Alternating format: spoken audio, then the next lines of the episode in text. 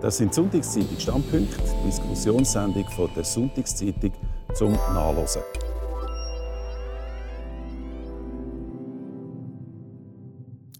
Grüezi miteinander und herzlich willkommen. Das sind Stammpunkte von der Sonntagszeitung. Nein, heute reden wir nicht über Corona, heute reden wir über die Schweiz und die EU.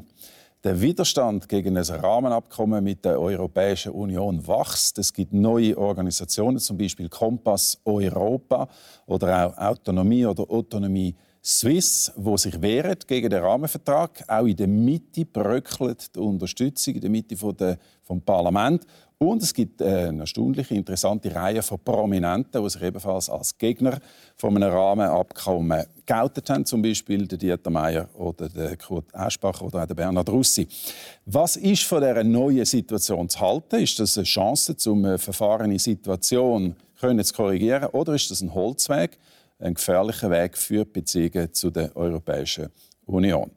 Ich freue mich sehr auf unsere Gäste. Bei uns ist der Philipp Erzinger, ist eigentlich der wichtigste Mann weil, äh, in, der, in dem Kompass Europa, rein, weil sie sind der Geschäftsführer, also der, der das Tagesgeschäft macht. Initiiert ist das Ganze ja von den drei Gründern von der sehr erfolgreichen Finanzgesellschaft, von der Partners Group in Zug. Herzlich willkommen, schön, dass Sie da sind, Herr Erzinger.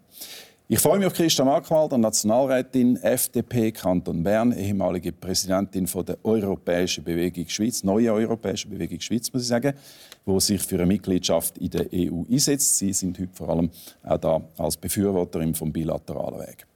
Diana Angelina Moser ist bei uns. Sie ist Nationalrätin und Fraktionschefin von der Grünen-Liberalen Partei. Sie sind Nationalrätin äh, aus dem Kanton Zürich. Die Grünliberalen setzen sich, ich zitiere, gegen Abschottung und auch für die bilateralen Verträge. Ich freue mich auf den Markus Somm. Er ist Historiker und Publizist und er ist zu der Freude von vielen Zuschauern und zum Ärger von ein paar Stammgast. Also einmal im Monat ist er bei uns fix in der Sendung. Ich möchte gerne mit Ihnen anfangen, Herr Erzinger. Es ist ja doch eher selten, dass sich Persönlichkeiten hochkarätige Persönlichkeiten aus der Wirtschaft so explizit politisch positionieren und in dem Thema jetzt auch noch dort, wo eigentlich lange nur die SVP äh, war. Was ist passiert? Zuerst mal herzlichen Dank, Brennwald, für die Einladung. Es ist relativ einfach. Ich glaube, wir haben alle einmal den Rahmenvertrag gelesen.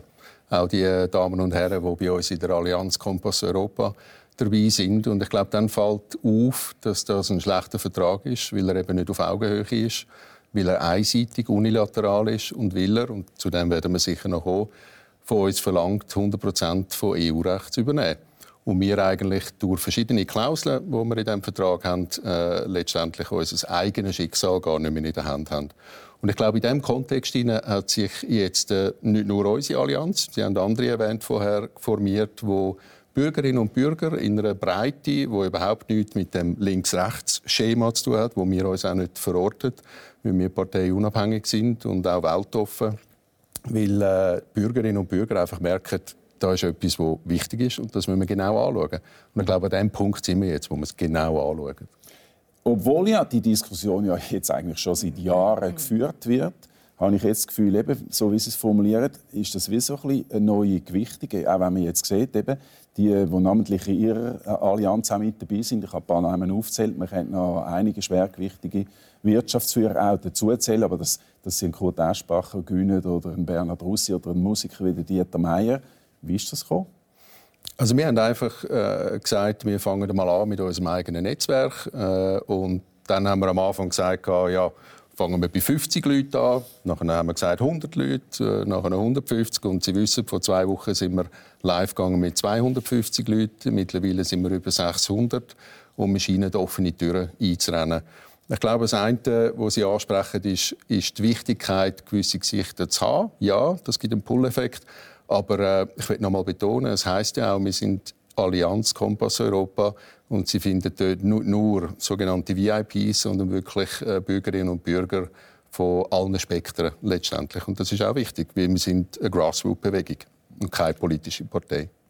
Wie gesagt, ich finde es interessant, weil ich das Gefühl habe, das verändert so ein bisschen das Bild der Gewichtigen in der Schweiz. Und darum nimmt es mich jetzt sehr wunder für jemanden, der immer schon eigentlich eben seit Jahren auch sagt, äh, wir, müssen, wir müssen ein institutionelles Abkommen haben, weil das ist wichtig für die Stabilität von diesen bilateralen Verträgen auch. Wie gewichtet Sie das, was da im Moment passiert? Nicht nur der Herr Erzinger mit der Kompass Europa, auch Autonomie Suisse und die Prominenten, auch natürlich ein Fraktionskollege von Ihnen, Thierry Burkhardt, der gesagt hat, das bringt nichts mehr. Also stellt euch vor, die Schweiz würde jetzt äh, nach jahrelangen Verhandlungen mit der EU, nach zahlreichen Verhandlungserfolgen, punkto Geltungsbereich, punkto Rechtsübernahme, aber auch punkto Schiedsgerichtsbarkeit und Streitbeilegung, ihrer Verhandlungspartnerin, die übrigens unsere wichtigste Partnerin ist, sowohl politisch wie wirtschaftlich wie kulturell, sagen, nein, das unterzeichnen wir jetzt nicht. Und das ohne, dass die Staatssekretärin, die jetzt gerade auch wieder auf Brüssel geht und schon war, noch die Chancen bekommt, dass sie noch einmal die Klärungen bei den offenen Fragen vornehmen die Schweiz wird ihre Glaubwürdigkeit international komplett, aber komplett oh gut, Moment, Sie haben es jetzt ein bisschen formuliert. Man Nein, kann ja das, man kann ja das ein bisschen diplomatisch, man kann ja das ein bisschen diplomatisch und halt mit dem, wie der Bundesrat Gassi gesagt hat, mit dem Reset äh, anpacken. Also erstens mal sind wir seit 2013 verhandeln und die Schweiz kann wirklich Verhandlungserfolg vorweisen. Es ist nämlich überhaupt nicht so, dass irgendwie der Vertrag irgendwie unilateral uns aufoktroyiert würde. Im Gegenteil, wir haben sehr, sehr wohl können, dank diplomatischem Verhandlungsgeschick unsere Interessen grundlegend wahren. Zum Beispiel auch unsere direkte Demokratie, unsere internen Abläufe. Und das alles gesteht uns die EU zu. Und jetzt haben wir noch Differenzen. Wir wissen das, namentlich Lohnschutz und Unionsbürgerrichtlinie und staatliche Beihilfen. Wenn wir dort Klärungen vornehmen können, denke ich, müssen sich endlich die schließen. Ich glaube, es ist schon auch ein Problem, das Zaudern und Zögern vom Gesamtbundesrat und jedes Bundespräsidium ist wieder vorbeigegangen, ohne dass man wesentliche Fortschritte gemacht hat. Dass man jetzt äh, quasi den Boden bereitet für Kritik, für Nörgeleien, für eine grundsätzliche Frage stellen. Also ich glaube, es kann niemand die grosse Bedeutung der Beziehungen von der Schweiz zur EU grundsätzlich in Frage stellen, weil sie sind sowohl wirtschaftlicher als auch politischer Natur. Und natürlich haben wir auch mit unseren Nachbarländern eine extrem enge Vernetzung. Und für die brauchen wir solide rechtliche Grundlagen. Weil sonst sind wir in diesem bilateralen Verhältnis. Der Herr Erzinger hat es gerne auf Augenhöhe, wobei das ist ein bisschen schwieriger, wenn man einen Markt hat von 450 Millionen Konsumentinnen und Konsumenten und die Schweiz ist ein Land mit 8,5 Millionen. Da, da mit der Augenhöhe zu argumentieren, das nimmt mich dann später noch Wunder. Aber sonst Gut, haben wir natürlich auch äh, die, die, schwierige Situation, dass wir zum Beispiel einer gewissen Willkür ausgesetzt sind. Wir brauchen selber auch rechtliche Instrumente, um unsere Interessen zu wahren. Und die bietet das äh, institutionelle Abkommen. Gut, das können wir sicher vertiefen. Ich will im Moment noch mal schnell da beim Ping-Pong bleiben bei Ihnen, weil Sie haben etwas gesagt und um, das dreht sich eigentlich die ganze Diskussion. Sie sagen ja, das ist auf gutem Weg, wir brauchen jetzt noch gewisse Klärungen und Sie erwähnen genau die zwei Bereiche, Lohnschutz zum Beispiel und Unionsbürgerschaft, wo gerade diese neuen Gruppierungen gar nicht wichtig sind. Die sagen, das sind Nebenkriegsschauplätze. Im Zentrum, Sie haben es ja am Anfang gesagt, ist die Souveränität, dass wir unsere Rechtsprechung selber setzen. Würden Sie noch einmal Antwort geben auf das? Also geht es um Klärung von gewissen Fragen oder geht Sie sagen ja, wir haben jetzt das mal richtig gelesen und haben eigentlich einen Aha-Effekt gehabt? Also ich glaube, was Christa Markwalder sagt, in einem speziellen Punkt würde ich da gerne auch offen ansprechen. Ich glaube, wir müssen uns bei der EU durchaus entschuldigen für das, was wir jetzt im Moment gerade haben, nämlich eine Situation, wie Sie, Frau Markwalder, zu Recht beschreiben, wo der Bundesrat äh, Führungsstärke vermissen lässt, wo ein Vertrag vorliegt, der schlicht nicht akzeptabel ist, wo wir aber auch, und auf das kommen wir noch, diverse Punkte haben, die wir nicht nur verbessern wollen, sondern letztendlich auch gar nicht akzeptieren wollen. Also ich glaube, eine Entschuldigung an der EU ist angebracht. Und genau aus dem Grund, wo Frau Markwalder erwähnt hat. Zweitens, die Klärungen, und da müssen wir schon mal Tacheles reden. Wenn wir von Lohnschutz, flankierenden Massnahmen reden, dann ist das ein wichtiges Anliegen, äh, nicht zuletzt auch äh, für den Arbeitsplatzstandort, äh, Arbeitsstandort Schweiz. Und das ist völlig zu Recht auf der Liste der Klärungen. Staatliche Beihilfe selbstverständlich auch und Unionsbürgerrichtlinie auch. Aber auf Englisch würde man sagen, that's not the point. The point sind nämlich die Souveränitätsfragen, nämlich die Trilogie von der Frage von der Gerichtsbarkeit, die berühmte Schiedsgerichtsbarkeit mit dem EuGH als materielle Prüfung, dann Kündigungsklauseln und am wichtigsten, und das ist für Kompass Europa der wichtigste Punkt, die vollständig dynamisierte Rechtsübernahme. Und wenn man den Vertrag vielleicht, also quasi eine automatische ja. Übernahme Sie von haben, europäischem Recht. Ja, Sie haben sogar jetzt Stichworte auch geliefert, oder? Es ist eben nicht nur juristisch korrekt eine dynamische Rechtsübernahme, nämlich äh, so, dass man muss sagen, wenn man anschaut, welche Artikel im Insta dafür verantwortlich sind, nämlich die Revisionsklausel Artikel 21, Kündigungsklausel Artikel 22 und die Kombination von der Schiedsgerichtsbarkeit mit diesen Klauseln, werden wir letztendlich immer automatisiert müssen Recht übernehmen. Und wir werden gar nicht können entscheiden, ob wir einen Rechtserlass wirklich auch mit unseren direktdemokratischen Instrumenten wollen oder nicht. Sie wissen, am Schluss entscheidet das Schiedsgericht über Ausgleichsmaßnahmen, die müssen angemessen und verhältnismäßig sein. Und wenn jemand behauptet, das Schweizer Volk könne noch entscheiden, ob sie einen Rechtserlass will übernehmen oder nicht, dann hat er den Vertrag nicht gelesen. Vielleicht, mich sehr wundert jetzt die, die Haltung von der Frau Moser, aber vielleicht noch eine ganz kurze Nachfrage, oder? Und das merken Sie erst jetzt? Also das hat man ja jetzt seit Jahren. Ist eigentlich die SVP mehr oder weniger die einzige äh, Organisation, Partei in dem Fall, gewesen, die auf das hingewiesen hat. Und auf dieser Seite hat es immer geheißen, also in den letzten Jahren oder vielen, vielen Monaten hat man eigentlich von der Souveränitätsfrage gar nichts mehr gehört. Man hat eigentlich immer nur noch gesagt, auch aus dem Bundesrat heraus, ja, wir haben jetzt noch das Problem in diesen anderen Bereichen, die wir gehört haben. Also wieso merken Sie das erst jetzt, Herr Erzinger? Ja, also ich habe erst im Sommer Zeit gehabt, den Vertrag zu lesen. Das ist die einfache Antwort. Aber ich glaube, Sie sprechen ja etwas weiteres an.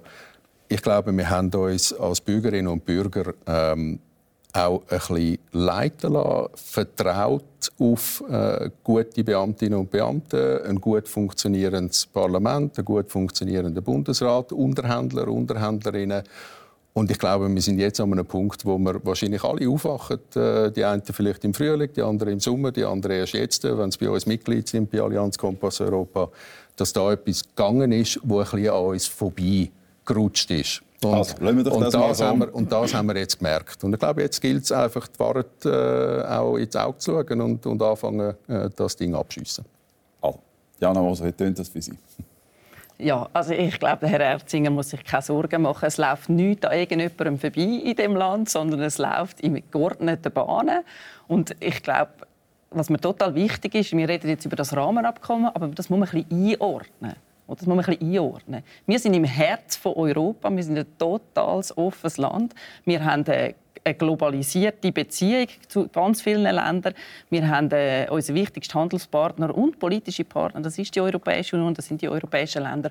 Und wir haben nicht einen EU-Beitritt gewählt, wir haben keinen EWR-Beitritt gewählt und wir wollen auch nicht eine Isolation wählen. Also ich, Sie haben das gesagt, Herr Brennwald, ich wehre mich dezidiert dagegen. Ich glaube, für die Schweiz ist es absolut essentiell, dass wir stabile Beziehungen haben, Rechtssicherheit zu unseren engsten Partnern. Und wir haben, und ich glaube, da können wir auch stolz darauf sein, wir haben die bilateralen Verträge seit Jahren und das ist ein Erfolgsmodell.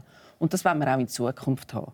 Und was Sie erzählen von Offenheit, das hat einfach nicht sehr viel mit der Realität zu tun. Wenn wir die bilateralen wollen, dann braucht man gemeinsame Spielregeln. Und jetzt hat man jahrelang gemeinsam einvernommen. Wir haben ein demokratisches Land, wo wir eine Kommission haben, die zuständig sind für die Absegnung von diesen, Verhandlungs äh, von diesen Verhandlungsmandaten. Hat man das diskutiert. Man hat sehr breit konsultiert in der Schweiz. X Kreise, Wirtschaftsverbände, Wissenschaft, Forschung, Parteien, Kommissionen, alle hat man konsultiert, nachdem das auf dem Tisch gelegen ist und hat gesagt, man schaut jetzt, wie das bewertet wird. Das war ein neues Verfahren aber grundsätzlich hat man das gemacht und man ist zum Schluss gekommen, dass es überwiegend in unserem Interesse ist. Es gibt Leute, die das sehr klar befürworten, wie ich eine Person bin von denen. Meine Partei sagt, das ist ein gutes Verhandlungsresultat, wir unterstützen das. Und es gibt die, die das unterstützen und sagen, wir brauchen noch die drei Präzisierungen. Also nicht das, was Sie sagen, es ist alles schlecht, sondern es ist gut, aber es braucht noch drei Präzisierungen in diesen drei Bereichen, die Sie angesprochen haben. Und dann gibt es natürlich die Gegner, die es immer gibt bei den europapolitischen Fragen, und das ist auch legitim.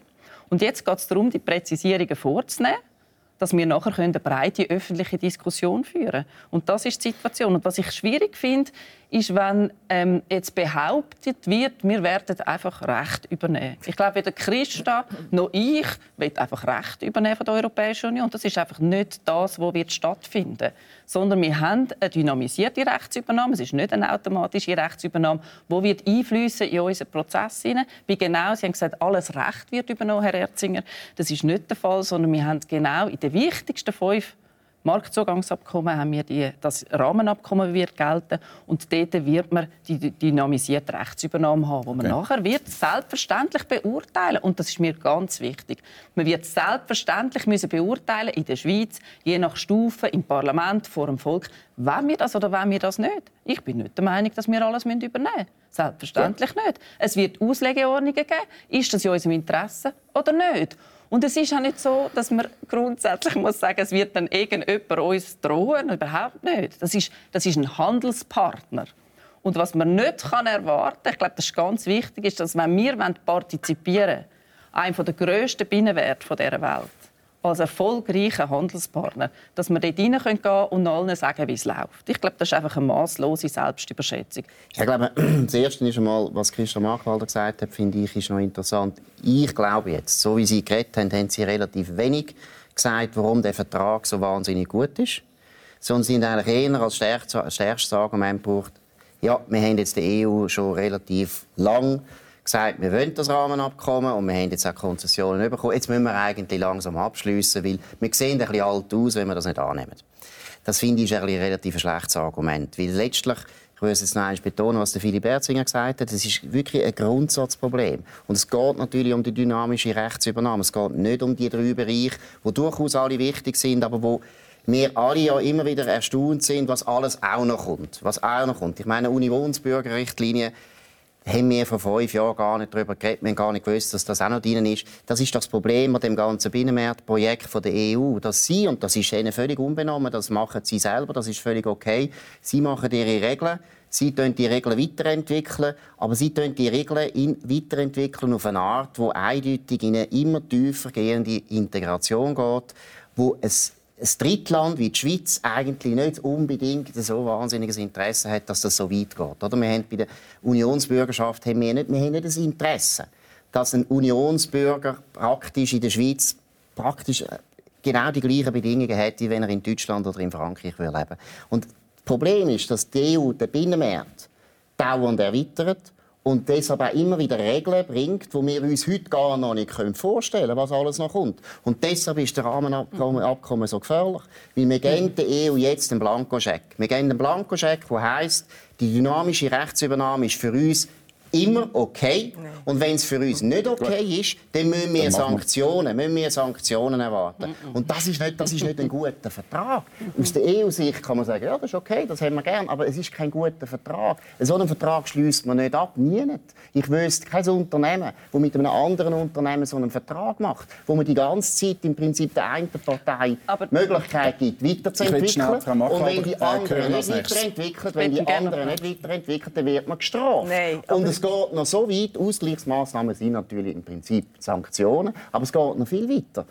Sie können auch künden und Sie können nachher nicht nur einen Vertrag künden, Sie können alle miteinander künden. Ja, Sie können sogar das Freihandelsabkommen sogar noch künden. Das ist ein unglaubliches Drohpotenzial. Wahnsinn, Herr Sohn, Wahnsinn. ja, wieso? Jeder Vertrag ist kündbar, stellt euch vor. Und zwar beidseitig. Aber nicht Guillotine, das machen Sie nicht. Wenn Sie ein Auto kaufen... Wir haben dank der Guillotine haben Sie sogar ein eine Rückversicherung, dass ein Vertrag, wenn er verletzt wird, dass der nachher nur ausgesetzt wird und quasi Kündigung ist die absolute Ultima Ratio, weil es gibt gewisse gegenseitige Interessen. Aber äh, die Schweiz hat natürlich durch das, dass wir an diesem Binnenmatch äh, zumindest sektoriell teilnehmen, äh, hat sie sich auch an gewisse Spielregeln, gemeinsame Spielregeln zu halten. Und es ist ja nicht so, dass wir noch nie hätten europäisches Recht übernommen. In jeder Botschaft, Herr Retzinger, leset mal eine bundesrätliche Botschaft. In jeder Botschaft steht Verhältnis zum europäischen Recht. Wir schauen jedes Gesetz an in der Schweiz. Was hat das für ein Verhältnis zum EU-Recht, wenn es überhaupt eins hat? Und wir versuchen natürlich, das in unserem Interesse möglichst wenig Hürden zu haben. Weil wenn es nachher darum geht, um Marktzugangsabkommen, brauchen wir eine Rechtsharmonisierung und eine, eine, eine einheitliche Auslegung. Und das ist ja der grosse Gewinn vom EU-Binnenmarkt. Und die Schweiz ist gemäss einer Bertelsmann-Studie die absolute Profiteurin von unserer starken Vernetzung mit dem EU-Binnenmarkt. Und deswegen liegt es in unserem Interesse, dass wir die gemeinsamen Regeln übernehmen, aber dass wir auch Garantie Aha. haben, je nach unseren innerstaatlichen Mechanismen so in unser Recht zu überführen. Und selbst wenn wir ein Referendum ergreifen und selbst wenn jetzt ein Referendum wird scheitern dann ist es korrekt, dann kann die EU Ausgleichsmaßnahmen treffen, aber im gleichen Bereich. Also nicht irgendwelche Willkür, nicht irgendwelche Nichtverlängerung ja, von einer Börsenäquivalenz. Das liegt im Interesse von okay. der Schweiz. Und übrigens noch, Herr Sommer, als nächstes gehören zu dem? Einfach nur noch wegen, wegen meinem angeblich so schlechten Argument. Oder? Also wenn wir inhaltlich diskutieren kann ich euch sehr gerne sagen, wo wir gestartet sind im Jahr 2013, wo wir in einer denkwürdigen APK-Sitzung in Genf das Verhandlungsmandat beraten haben, was wir, bei was wir gestartet sind und bei was wir gelandet sind. Ich gebe euch vier Beispiele. Das erste ist beim Geltungsbereich. Geltungsbereich anstatt 120 Abkommen, 5 Abkommen. Ich bin vorher auch unterbrochen worden. Ja. Jetzt würde ich sagen, jetzt ist gut. Also, die vier Punkte können Sie später bringen. Nachher noch. Bringen Sie einen gut. Punkt. Nein, jetzt möchte ich, ich will gerne Herrn Erzinger hören, weil aus Ihren Worten nehme ich eigentlich, dass Sie das aufstilisieren mit dieser Souveränitätsfrage, wie das eben auch im Grunde genommen der SVP seit langem vorgeworfen wird. Es geht da nicht darum, dass wir uns einem diktatorischen Regime unterordnen, sondern das sind eng abgrenzte Rechtsetzungsbereiche und haben vor allem damit zu tun, dass die Wirtschaftspartner die gleichen Normen haben und äh, können miteinander einfacher geschäften. Also schauen Sie, Herr Brennwald, oder auch an die beiden Damen gerichtet, Frau Moser, äh, Frau Markwalder.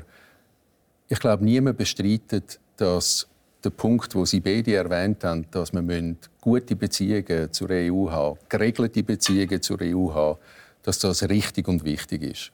Und wir haben ja, wie Sie beide auch gesagt haben, wir haben ja die bilateralen 1 und 2 und auch die entsprechende strategische Auffanglinie, Freihandelsabkommen von 1972, wo es uns erlaubt, wir kommen vielleicht nachher noch darauf, auch relativ ruhig ein Scheitern vom Rahmenabkommen in Kauf zu nehmen, weil wir eben nicht in der Situation der Briten sind, die das nicht hatten.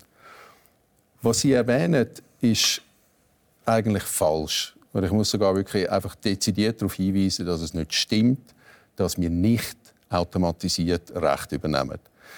Sie haben zwei Artikel in dem Insta, wo genau den Perimeter, wo der Herr Somm erwähnt hat, äh, ausweiten lassen, wo die EU mit dem Artikel 21 eine Revision kann verlangen von dem Insta und wo mit dem Artikel 22 das Damoklesschwert von der Kündigung immer über uns schwebt.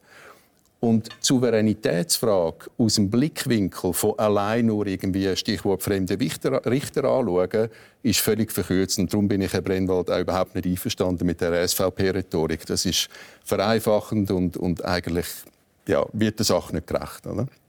Gerecht wird der Sache, wenn man einmal in die Details hineingeht und genau das anschaut, was Sie beide eigentlich formuliert haben.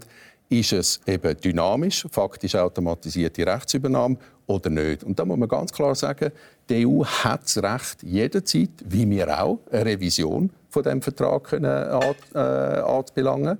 Und aus dem Kontext heraus, dass natürlich der politische Druck auf diverse Themen binnenmarktrelevant kann zunehmen, ist ja jetzt schon da, ist in der Vergangenheit da gewesen, wird morgen auch da sein, der Druck, müssen wir doch nicht glauben, dass wir ein gleichberechtigter Partner sind, wenn wir Legislative und Judikative noch abgeben auf allen binnenmarktrelevanten Fragen und gleichzeitig noch in Kauf nehmen, dass unser Vertragspartner mit einer Revision von dem Vertrag jederzeit kann den Binnenmarktbereich noch ausdehnen. Ich meine, das ist einfach Augenwischerei, muss ich Ihnen sagen. Und das meine ich, dass wir in den letzten Monaten wahrscheinlich alle langsam aufgewacht sind, weil wir es eben mal gelesen haben und nicht in uns irgendwo etwas vormachen. Ich glaube, das ist das Thema. Mühegang Frau Moses hat Ihnen sehr, sehr genau zugelassen, gehören zu dem. Es klingt ja. recht substanziell ja, und differenziert. Ja, und recht ähm, harte Aussagen bringen für, ja, für eine Diskussion, wo ich muss sagen, und was Sachen vorwerfen, die falsch sind. Ich glaube, das nützt uns ja nichts. Also ich kann Ihnen einfach sagen, ich habe es Ihnen vorher gesagt, selbstverständlich werden wir eigenständig entscheiden, was wir übernehmen was wir einfließen lassen in unsere Gesetzgebung und was nicht. Alles andere kommt gar nicht in Frage, Herr Erzinger. Kommt nicht in Frage. Und es ist an unserem Land und unserem Parlament und an der Schweizer Bevölkerung zu entscheiden, was sie will und was sie nicht will. Was wir heute haben, und darum der so vorher... Das habe ich jetzt ja. noch nicht ganz verstanden. Gern. Wenn Sie aber einen Vertrag abschließen, wo drinnen steht, dass wir die äh, Teile autonom übernehmen müssen, dann entscheiden Sie eben nicht mehr ja, selber. Ist, es steht eben nicht drin, dass man autonom übernehmen muss. Herr Brennwald, das steht nicht drin, das stimmt einfach nicht. Er behauptet, dass das Nein. stimmt nicht. Es darf ich äh, ähm, auch noch fertig, er hat sehr lang geredet. Es gibt eine dynamisierte Rechtsübernahme. Es gibt eine Erwartung, dass es eine Rechtsharmonisierung gibt in diesen Teilbereichen, diesen fünf Abkommen, Marktzugangsabkommen, wo die Schweiz gerne möchte partizipieren am Binnenmarkt, um dort gutes Geld zu verdienen um Teil zu sein, um können auch, dass auch Schweizerinnen und Schweizer können arbeiten können, einen Austausch von, von, von Fachkräften etc. Und dort gibt es die Erwartung, dass, äh, dass es eine Rechtsharmonisierung gibt. Aber es kann sehr gut sein, Sie müssen mir dann vielleicht noch ein paar Beispiele nennen, dass die Schweiz sagt, in diesem Bereich wollen wir jetzt das nicht. Das geht uns zu weit, das ist nicht mit den Eigenheiten der Schweiz vereinbar. Das werden wir demokratisch. Dazu, das werden wir demokratisch. Dass im Streitfall wir nicht entscheiden, sondern ein Schiedsgericht. Jetzt muss ich einfach, wir müssen eben, er sagt, es muss genau sein. Mhm. Ich finde, es muss wirklich genau mhm. sein. Wir können im Gegensatz zu heute können wir partizipieren. Das heißt, wir können mitreden. Wir haben Beispiele jetzt äh, beim Schengen-Dublin-Abkommen, wo man kann sagen, was Schweizer Anliegen sind, die dann allenfalls einfließen. Wir können nicht entscheiden, weil wir sind nicht Teil der Europäischen Union. Aber das heißt, wir können bei der Gesetzgebung schon Einfluss nehmen und wir können nachher entscheiden, ob wir das wollen oder nicht. Selbstverständlich. Und was wichtig ist, ist, wenn wir dann nicht wollen. Ich nehme mal das Beispiel von Normen im Liftbereich. Wenn wir Lift was sich was Technologien exportieren. Es gibt ja eine Rechtsharmonisierung, die schlussendlich soll ja, soll ja das Leben vereinfachen. Wir wollen ja niemandem das Leben erschweren, sondern soll den Export und den Import vereinfachen. Dass wenn wir dort in gewissen Bereichen das nicht wollen, weil unsere Normen anders sind, dann wird man das ablehnen. Und dann werden wir dort Beschränkungen in diesem Bereich. Und heute, wir haben Börsenäquivalenz, wir haben andere Beispiele, heute haben wir eine gewisse Willkür, weil wir ja keine keine geregelte Streitbeilegung haben. Heute haben wir eine gewisse Willkür. Und das gut. muss man ganz ehrlich sagen, das ist für die Schweiz nicht gut. Aber, aber das ist ein definitiv ein demokratische Rechte werden eingeschränkt. Nein, Doch, Herr Erzinger, das ist wird, falsch. Es, wird, es steht im Insta, dass Sie zwei Jahre Zeit haben, einen Rechtserlass, also sprich Richtlinie mhm. oder ähm, Verordnung, Verordnung. Äh, zu übernehmen. Wenn Sie ein Referendum ergreifen wollen, haben Sie ein Jahr länger Zeit. Genau. Dann haben Sie drei Jahre Zeit. Genau. Das ändert aber nichts daran, dass sie den Rechtserlass müssen übernehmen müssen. Sie können nachher, wie Sie es richtig beschrieben haben, Sie können über den gemischten Ausschuss anschliessend das Schiedsgericht gelangen und dort erfolgt eine materielle Prüfung durch den EuGH, wo erstens bestimmt, ist es überhaupt binnenmarktrelevant, worüber wir reden. Das wird sie, weil sonst würden nicht angerufen werden. Und zweitens wird dann nochmal bestätigen, ja doch, das Recht müssen sie übernehmen, weil in der EU führen wir sie. Also müssen sie, weil sie das Insta unterschrieben haben, müssen sie es übernehmen. Mhm. Und wenn wir dann immer noch Nein sagen und sagen, nein, nein, wir wollen das nicht, die Liftnorm oder was auch immer, sorry, dann muss ich Ihnen einfach sagen, da haben Sie es nicht gelesen, dann entscheidet das Schiedsgericht über die sogenannte Ausgleichsmaßnahme. Und wenn Sie die Kombination jetzt richtig verstehen, Frau Moser und auch Frau Markwalder, dann müssen Sie doch zum Schluss kommen, dass sie immer das Damoklesschwert von einer grossen Geldzahlung über ihren direktdemokratischen Recht haben, sprich über Referenden oder auch Initiativen. Aber Herr das ich muss gerne Moderator ganz kurz etwas sagen. Ich finde nein, lassen Sie mich bitte etwas sagen. Ich finde es hochspannend. Wir haben zwei äh, Vollblutpolitikerinnen, die jedes Detail von dem Insta kennen. Und wir haben jemanden, der sich akribisch aus der Wirtschaft ebenfalls mit dem befasst hat. Und sie kommen zu zwei verschiedenen Schlüssen. Und, und ich finde das extrem interessant, weil am Schluss geht es ja nicht nur um das, sondern sie, ich werde jetzt nachher eigentlich den Herrn Sohn wieder hören, darum versuche ich noch ein bisschen auf eine neue Schiene zu kommen. Sie sagen ja, das Problem oder das, was wir als Wirtschaft, und die ist bis jetzt wenig auftreten in diesem Thema, eigentlich befürchtet, ist eine Nivellierung gegen Das bringt uns gar nicht alle die tollen Vorteile, wo wir da haben, äh, längerfristig gesehen, sondern wir passen uns eigentlich gegen einem europäischen Markt Ah, das heißt, Sie argumentieren, Sie argumentieren auch stark wirtschaftlich. Ja, natürlich. Und ich glaube, bisher hat man ja, hat man ja auch immer die Economy Suisse oder auch andere. Man hat bisher verschiedene Verbände, auch in den letzten zwei Jahren, wo das Insta ja auf dem Tisch liegt, es ist ja fertig verhandelt seit Ende 18, hat man dazu gehört. Und man hat immer gehört, die Wirtschaft will. Aber Herr Erzinger, könnte das stimmt einfach nicht. Erklären? Die Wirtschaft will nicht. Die Wirtschaft ist nicht also, nur Economy Suisse. Aber und vor allem Moment, schnell, Frau Wagwalder. Äh,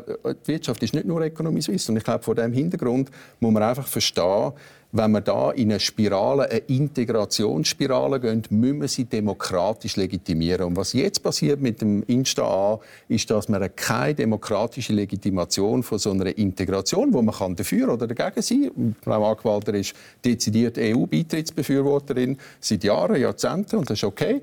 Das bin ich mit 20 Jahren heute nicht mehr. Und ich glaube, ich glaube das ist etwas, wo wir, wo wir letztendlich demokratisch legitimieren müssen. Also ich werde einfach rasch fragen, was ist der Unterschied Unterschied bei dem Mechanismus Schengen-Dublin in Rechtsübernahme im Vergleich zum Insta? Könntet ihr uns das erklären? Ganz ein wichtiger Punkt. Ich kann es Ihnen im Detail kann ich es Ihnen gar nicht sagen, weil Sie Wohl, genau wissen, dass... Nein, aber warten Sie schnell. Es gibt ja genau Schengen-Dublin oder Luftfahrtsabkommen. Gibt es die dynamische Rechtsübernahme? Und da ist ja auch nichts falsch. Und wenn Sie auf unserer Webseite sind, sagen wir ja nicht nur Nein, sondern wir wollen auch als Allianz Kompass Europa Lösungen für die Zukunft haben. Und das unterscheidet uns im Übrigen auch von gewissen Parteien, die das ein bisschen vereinfacht subsumieren und sowieso gegen alles sind. Wir wollen bilaterale Marktzugangsabkommen auf sektorieller Basis haben. Aha. Das heißt, wir müssen anschauen, wo macht es Sinn, allenfalls dynamisch Recht übernehmen. Und es gibt Orte, Sie haben es angesprochen, wo es Sinn macht. Wieso nicht? Aber in Schengen-Dublin übernehmen wir nicht dynamisch Recht. Dort übernehmen wir automatisch Recht und wir haben zwei Jahre. Markus Sommer. Ja gut, Sie wollen ja gar nicht, dass ich rede. In dem Sinne gebe ich jetzt... Also das ist ja jetzt... Bitte, die Ebene verlassen. Also, es ist offensichtlich. Nein, es ist ja offensichtlich der Fall. Frau Moser. Ja. also, ja, also, sagen, also Herr Erzinger sagt, die Wirtschaft, oder? Also man muss dann schon ein bisschen auseinanderhalten. Wir haben grundsätzlich, haben wir, äh, ich habe das gesagt und ich finde ganz wichtig, also wir sind nicht irgendeine Bananenrepublik, sondern wir haben saubere Prozesse, und wo, wo ablaufen, wo wir selbstverständlich werden irgendwann eine breite Diskussion mit der Bevölkerung führen über das Abkommen. Und man hat Aber alle konsultiert und wenn, ich will das nur präzisieren. Dass es, dass es an, einem, an einem Punkt ist, wo die Seite sagt, wir müssen das abbrechen. Genau, es aber darum lassen Sie mich doch schnell das, Das Ross ist tot, das reiten wir nicht mehr. Ja, aber jetzt, darum sage ich, wir haben nach dem Abschluss, wo mir der Entwurf vorgelegen ist, hat man konsultiert und alle Verbände haben sich können äußern. Da hat es das Komitee noch nicht gegeben. Oder ich habe es zumindest nicht kennt oder man hat nicht gehört davon. Und grundsätzlich, wenn man jetzt die Branchenorganisationen anschaut, die ja nicht einfach irgendetwas sind, sondern sage ich jetzt Swissmem, wo die Maschinenindustrie vertritt in dem Land, also das ist keine Diskussion ob man das unterstützt oder nicht. Also der Erzinger vertritt gewisse Wirtschaftsinteressen, die sich jetzt bündelt haben. Aber ich will dann schon mal, es interessiert mich, inwiefern das Komitee dann die gesamten volkswirtschaftlichen Interessen von dem Land vertritt. Oder? Das sind sehr finanzstarke Akteure, die sich bündelt haben. Das ist selbstverständlich wichtig. Die sollen das. Die sollen auch teilnehmen in der Debatte. Wir haben ein Machtvakuum im Moment, weil der Bundesrat sich nicht äußert. Aber das ist einfach ein Segment. Das ist, ich bezweifle, muss ich ganz ehrlich sagen, Herr Erzinger, dass sie einfach die gesamtwirtschaftlichen Interessen vertreten von dem Land. Weil, das also sagt ja niemand. Nein, das sagt die Wirtschaft. Ja, wenn Sie sagen, Wirtschaft, wir als Wirtschaft wichtig, oder? Also, wir haben zwar finanzstarke Initianten, aber wenn Sie schauen, wer bei der Allianz dabei sind und Sie sehen die Aufteilung auf der Webseite, dann ist das alles über Sport, Kultur, ja, ja. Finanzleute, Industrieleute. Also es hat durchaus einen repräsentativen ja sein, Charakter. nicht darauf angewiesen sind, ja. auf einen gesicherten Marktzugang. Es gibt hingegen sehr viele Branchen, wie zum Beispiel die Medizinaltechnikbranche, die jetzt ziemlich am Zittern ist, Wohl. bis es Ende Mai wird und wir kein aufdatiertes MRI haben, weil das für sie ein echtes Problem darstellt. Und damit ist eben auch die Erosion der bestehenden Bilateralen offensichtlich. Wir könnten, wenn wir ein Insta hätten, zuerst zum gemischten Ausschuss und dann zum Schiedsgericht, um zu sagen, hey, es ist so vereinbart, dass wir das Update vom MRA auch überkommen und dass wir da nicht diskriminiert werden. Es ist genau zum Schutz von der Schweiz das institutionelle Abkommen. Gut. Darf ich noch jetzt mal schnell, nein, jetzt mal schnell weg der Wirtschaft. Ich meine, wer, wer redet für die Wirtschaft? Das ist natürlich das Phänomen, das wir schon ein paar Mal erlebt haben. Es war sogar beim EWR so, gewesen, dass Wirtschaftsverbände sich mit dem beschäftigen und dann sich eine Meinung bilden und die Wirtschaft relativ lange den Vertrag eben gar nicht anschaut. Und relativ lang gar keine Ahnung hat, um was das geht. Das ist mal der erste Punkt. Deshalb gibt es auch diese Bewegung. Deshalb gibt es sehr viele Unternehmer, die plötzlich sagen, ja, nein, das ist jetzt etwas, was ich gar nicht gewusst habe, dass es so ist. Zweitens, jetzt für die ganze Differenz, die wir jetzt diskutieren, wie ist es denn heute? Heute haben wir ja viel einfachere Lösung. Heute, wenn wir ein Problem haben mit einer Rechtsübernahme, dann geht man in gemischten Aus Ausschuss und miteinander diskutieren, eben auf Augenhöhe. Das machen wir und die andere Seite, die andere Seite hat nicht immer das Druckmittel, das sie natürlich nachher haben mit dem Insta. Und das ist genau das große Problem, dass wir jetzt wirklich bilaterale Verträge haben und nachher haben wir das nicht mehr. Und das ist der Grund, warum die Leute sich jetzt auch daran stören. Es ist anders, Sohm. noch etwas anderes. Ja. Die Stimmung im Bundesbern ist nicht so, wie jetzt das ein bisschen dargestellt wird. Sie vertreten jetzt hier eher eine Minderheit. Es ist wahnsinnig am Kippen und die Leute wissen eigentlich, dass auch im Bundesrat Zustimmung am Bröckeln ist. Man weiß nur nicht, wie man überhaupt noch mit Gesichtswahrung rauskommt. Und es geht in das hinein, was Philipp Erzinger völlig richtig sagt. Wir haben der EU sieben Jahre lang etwas vorgemacht. Wir haben eigentlich, ich meine, es war ja ein Anliegen von der Schweiz. Und das Anliegen hat sehr viel zu tun mit der damaligen Bundesrätin Micheline Galmire, die das sehr stark gepusht hat.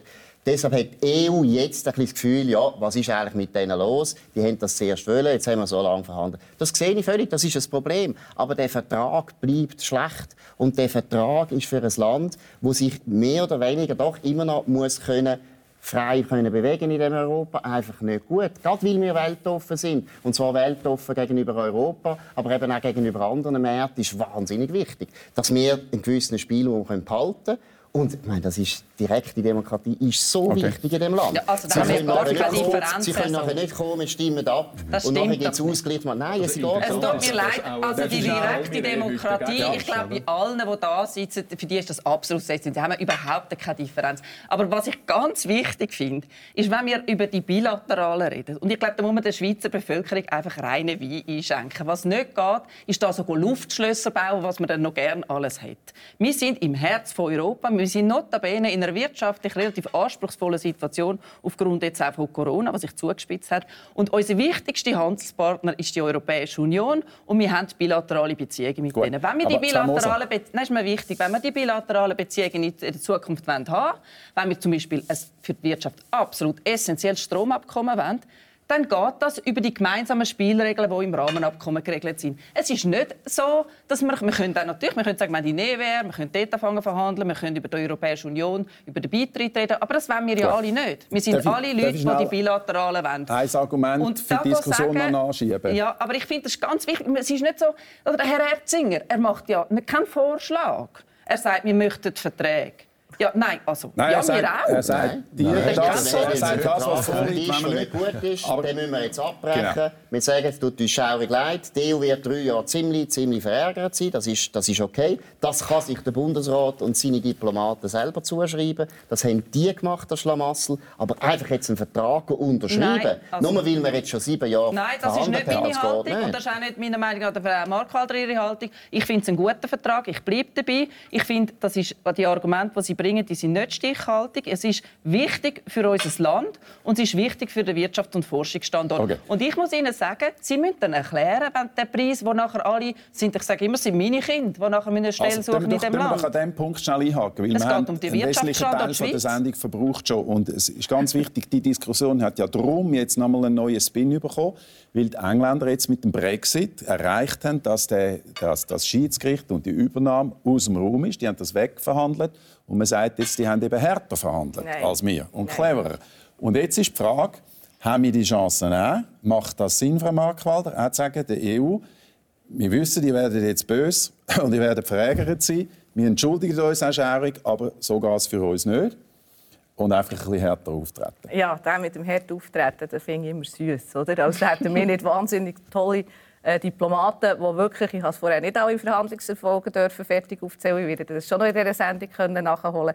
Aber wir müssen schon, äh, die Briten sind in einer komplett anderen Situation.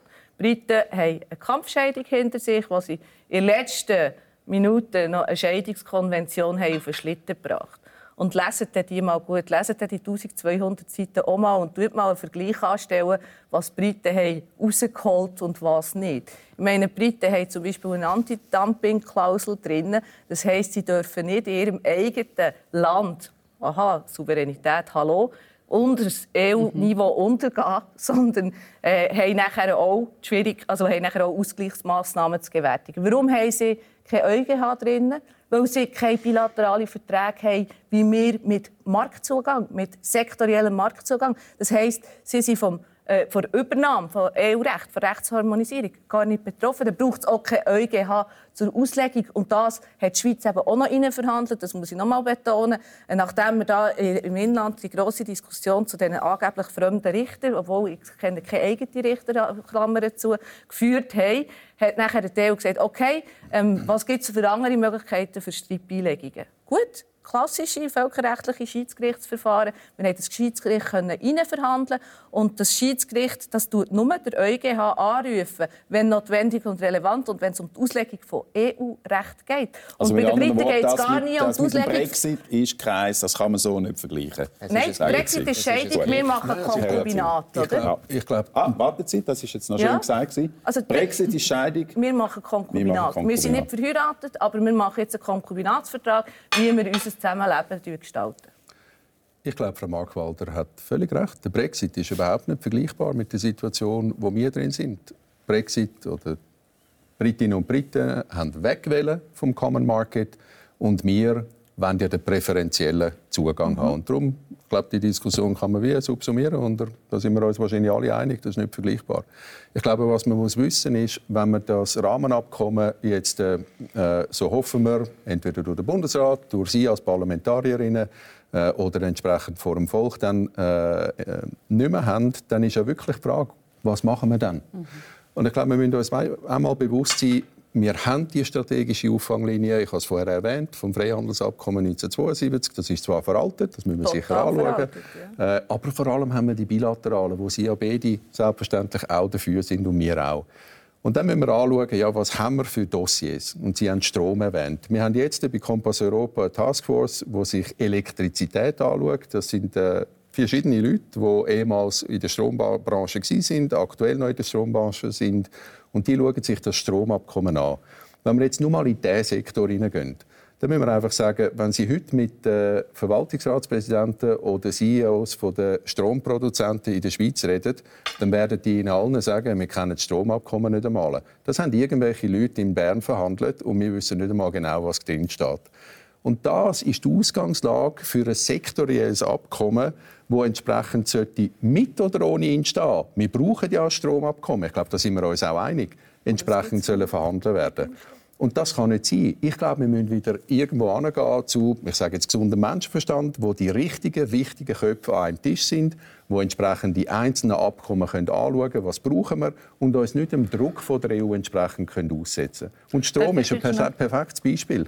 Also wir haben ein Stromabkommen, das auf dem Tisch liegt, das fertig verhandelt ist, das on hold ist wegen dem Rahmenabkommen. Und wenn Sie, ich weiß nicht, mit welchen Leuten Sie reden aus, dem, aus dieser Branche, Sie können mal ein bisschen schauen, was in der Zeitung gestanden ist. Wenn Sie sich austauschen mit denen, sagen alle UNOs, UNOs gleich. Wir brauchen dringend das Stromabkommen. Das gesagt weil vorher, wir, haben, wir haben ein Souveränitätsproblem im Strom. Wir haben äh, der Strompreis, die Tendenz, wenn wir es allein machen wird steigen. Es sind bereits, die europäischen Länder haben sich bereits angefangen zu organisieren ohne die Schweiz. Wir haben das Problem mit der Instabilität der Stromversorgung, was alles schlussendlich, jetzt sind wir wieder bei der Grundsatzfrage, weil es geht ja um Markt schlussendlich, was schlussendlich einfach für den Wirtschaftsstandort Schweiz und für die Zukunft von unserem Land nicht gut ist. Und was ich mich ein bisschen erstaunt, ich will das schon noch sagen, warum, Herr Erzinger, darf ich schnell fragen? Ich will Ihnen eine Frage stellen. Warum, Herr Erzinger, haben Sie das Gefühl, dass Sie und Ihre Taskforce das so viel besser wird, ein Stromabkommen verhandeln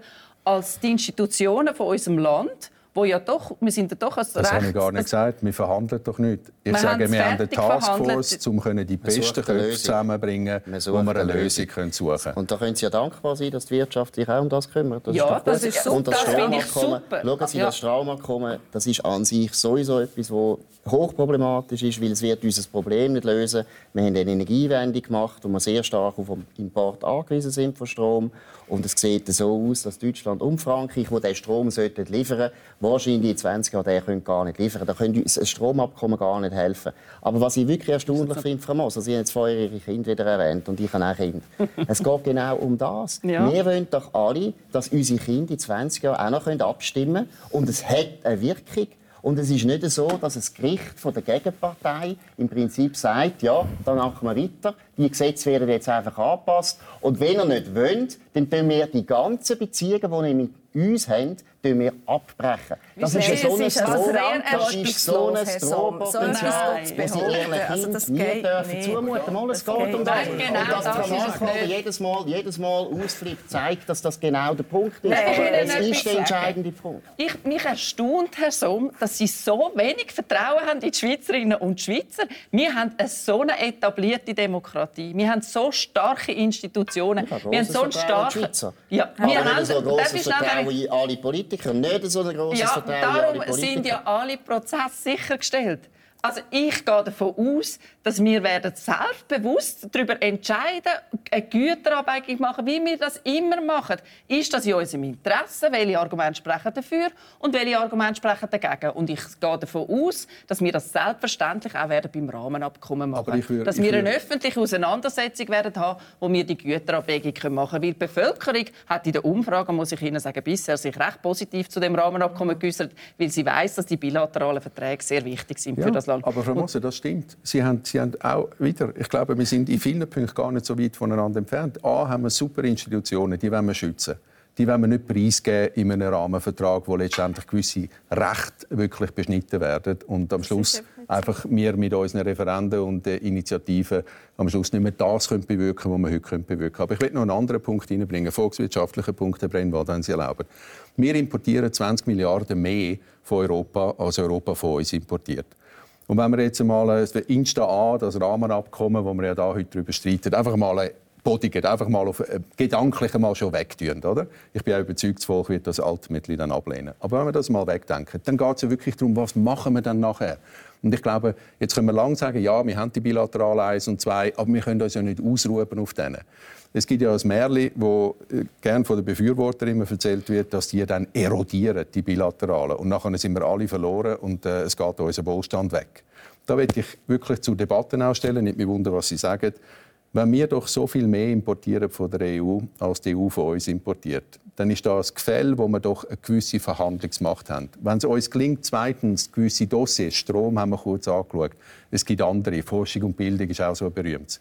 Wenn, uns, es uns gelingt, die Dossiers einmal aneinander zu reihen und auch letztendlich von der Verhandlungsseite her nicht nur mit Inhalt zu füllen, da sind wir als Kompass Europa haben mit Weisheit nicht mit Löffel gefressen, aber wir sind bereit, auch mit, mitzumachen, äh, das ist klar.